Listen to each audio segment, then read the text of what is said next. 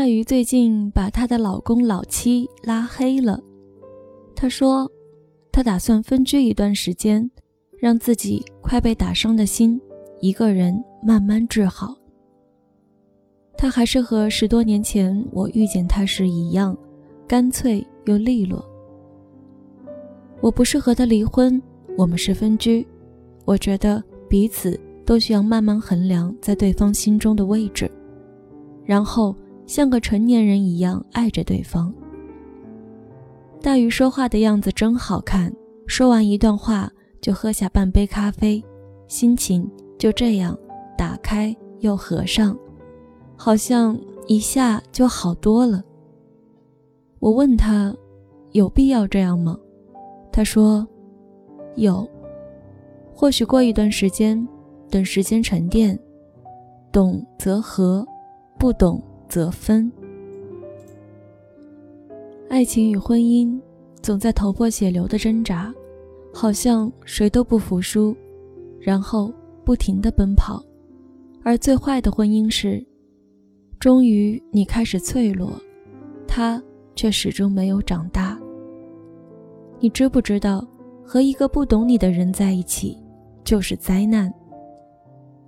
上个月，大鱼的单位因为有人员调动，那块空缺的工作开始一股脑儿的压在了大鱼身上。大鱼没说什么，工作就是这样，你在一个地方活着，除了滚就是忍。大鱼说，他真的从来不知道自己有那么能干。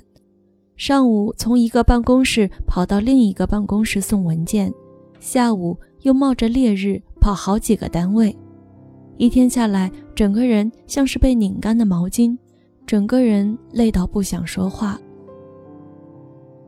大鱼每天都很晚下班，没有办法。大鱼说自己很久没有碰到晚高峰了，因为根本没有机会碰到。华灯初上的夜晚。他常常一个人开着车跑在回家的十五公里的路上。其实也会特别羡慕那些一回到家就有人给一个大大拥抱的姑娘，最好是赖在他身上，然后一动不动地把白天所有的苦和累卸下。这从来不是什么偶像剧的情节，包括我，也见过许多女人，每个下班。先生总会等在单位门口，只需要他打开车门，就可以万事无忧。是的，与懒无关，只与幸福有关。老七没有给他做过一顿饭，也从来不给他打包一份外卖。大玉打开门的第一眼，总是看到老七一个人在电脑房里，一边吃着大碗的炒年糕。一边右手哒哒哒地按着键盘玩游戏，他不回头，也从不看大鱼一眼。大鱼一直不喜欢老七玩游戏，但他忍着。或许男人都这样吧，他安慰自己。你回来了，要不点个外卖吧？大鱼没有说话，然后等着快递小哥来，草草的吃一顿并不好吃的晚餐。有时也常常累到一边吃一边流泪。二十四岁进了国有企业，四四方方的工作方式让大鱼有点厌倦，但也有了一种循规蹈矩的踏实感。他不想换工作，他也不知道有什么工作比现在更好，也不知道自己究竟适合什么。不忙动也不抱怨，于是忍耐，然后。磨出了忍耐力。对于老七这个经朋友介绍后来走成的另一半，大鱼当年看中的是父辈口中的老实，但老七身上总带着一种古老的大男子主义，也很少顾及大鱼的感受。大鱼感冒的时候，发烧发得头昏眼花，躺在床上不能动弹，老七却开始数落大鱼。为什么平时不多穿点衣服？为什么不知道天气忽冷忽热？为什么又感冒了？用“数落”这个词，或许真的再恰当不过。心疼地说：“和数落是有区别的。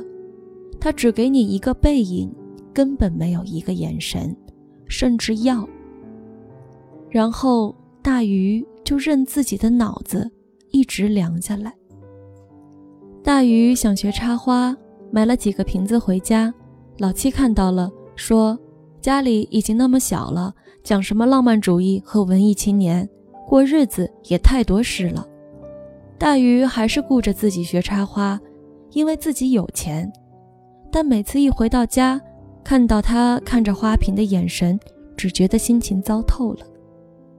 大鱼去旅游前整理，老七在旁边说：“整天去外面跑有意思吗？”老七为什么不去呢？是因为他不想去。大鱼说：“印象中只和老七一起出门了一次，就是蜜月。”但是大鱼是有忍耐力的。我说过，对于婚姻，对于老七也是，他也会难过，会伤心，但所有的一切不过是在慢慢攒着失望。这个球不停地撞击着，撞得。越来越疼。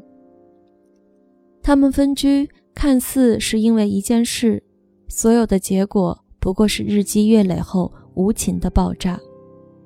上周的一个晚上，大鱼还是很晚回家，吃完外卖就累倒在床上。老七还是吃着他的年糕，玩着电脑，一直到十点多才走进房间。大鱼说：“老七啊，我最近真的特别累，特别辛苦。”单位的工作太忙了，老七翻了个身，没说话，顾自己哒哒的玩着手机，每天跑进跑出，最后去钻体重机，都瘦了好多斤。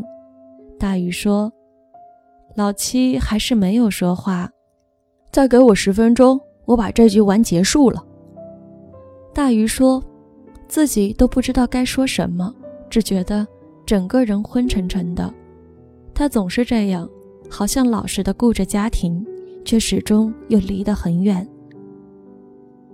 木的，他放下手机，真的那么忙吗？你是动作太慢，还是工作太忙？一句安慰都没有。我打听过了，我有一个朋友，干的工作可比你多多了，他也能准时下班，你怎么不行呢？老七说。大鱼生气了。你说这话什么意思？没什么意思。你跟我抱怨什么？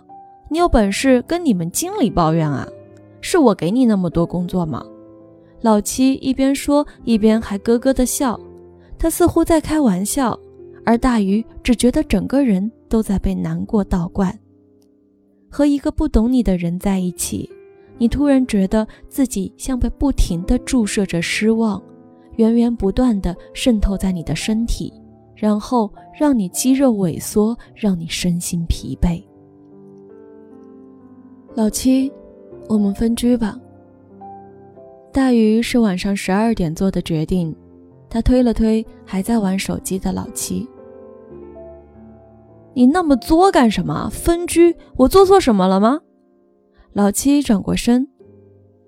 是啊，我们都做错了。这次大鱼显然是下定了决心。你知不知道我喜欢吃什么，喜欢做什么？不知道对不对？我每天那么晚回来，你何曾说过一句辛苦？也没有对不对？你从来不记得我的生日，对不对？过日子就是过日子呀，要那么多花言巧语干嘛？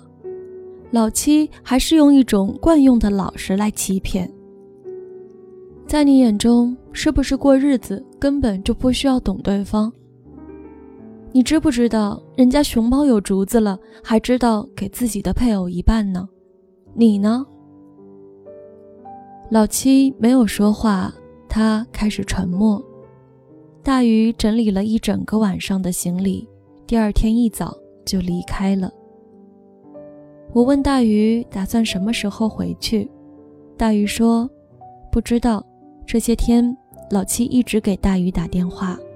大鱼说，彼此还是冷静一段时间，或许才明白，婚姻对彼此意味着什么，而另一半对彼此又意味着什么？懂你的人无需多言，不懂你的人心神俱备。大鱼说：“这段日子觉得自己轻松了许多，或许对于生活和婚姻向前走一步，就会觉得充满希望。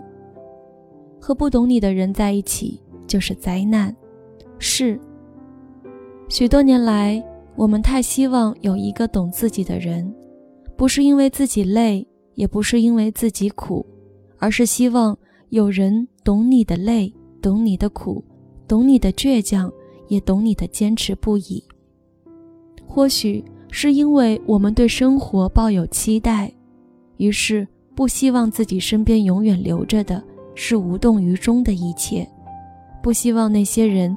在你快要精疲力尽的时候，还一盆盆的泼你的冷水，泼到你全身湿透，一直凉到心里。